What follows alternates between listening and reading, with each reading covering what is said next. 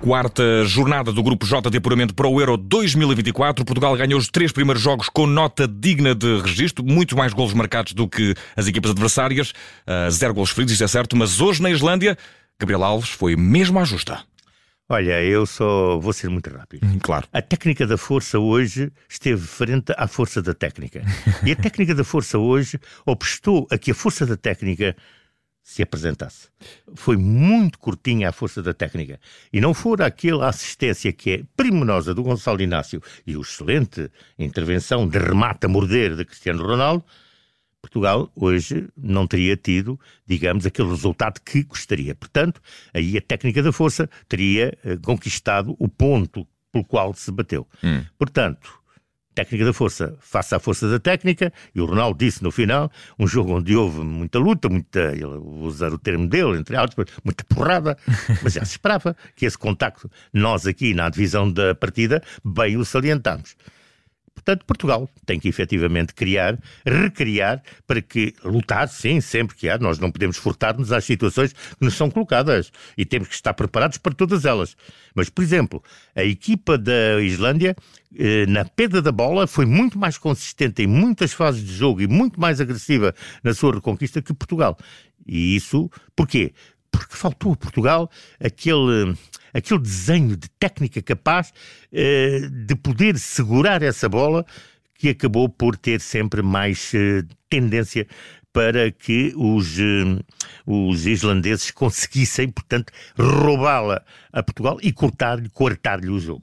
Portugal ganhou apenas por uma bola a zero frente à Islândia, com gol de Ronaldo, já bem perto do final do encontro. Esteve também a jogar uh, contra menos um a partir do minuto 81 do jogo. O que é certo é que Portugal hum, ganhou precisamente pela, pela luta e por essa, por essa ideia de conseguir aguentar a porrada mais do que por, por outras características. Foi um jogo pouco conseguido, sobretudo a meio campo, Gabriel. Eu diria, é um, um jogo pouco, pouco conseguido, mesmo na zona de, de, intervenção. Portugal não definiu bem, esteve mal, quer no jogo de cabeça, quer nos remates. Portugal nem conseguia rematar. Uhum. Portanto, esteve atrasado em relação aos lances. As combinações, tudo foi hoje bastante difícil para Portugal. Eu diria, bastante defeituoso. E para, para fecharmos muito rápido aqui a força da técnica, primeiros quatro jogos de Roberto Martínez, 14 golos marcados, 0 golos sofridos, pleno de vitórias temos aqui um treinador que, pelo menos, apresenta bons números logo à partida. Sim, os números são fantásticos. Temos que os reportar.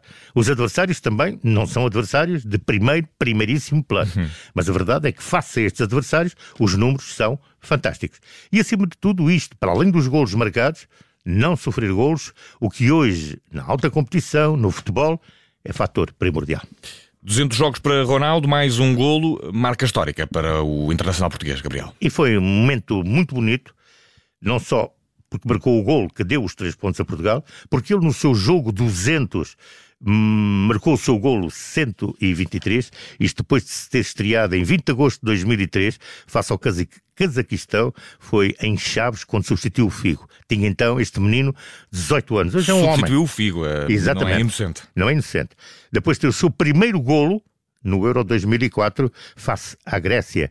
Logo a abrir. Logo a abrir, em que a Grécia venceu Portugal por 2-1, mas o gol foi de Cristiano Ronaldo. Pena não ter guardado o gol para a final. a verdade é que, passados tantos jogos, portanto, no jogo de 200, marca o gol da vitória, 123, mostrou que tem o balneário com ele, houve uma nota de solidariedade pública e notória, o que naturalmente merece tudo, Ronaldo. O Ronaldo, muito obrigado. E podemos assumir até que é o nosso estilo inconfundível para fechar esta força da técnica. Completamente, e não tem mesmo nada a dizer. É sublinhar, é o estilo inconfundível CR7, como tu disseste há pouco, CR200. Gabriel Alves, a força da técnica na Rádio Observador. Um abraço e até à próxima, Gabriel. Até à próxima, muito obrigado.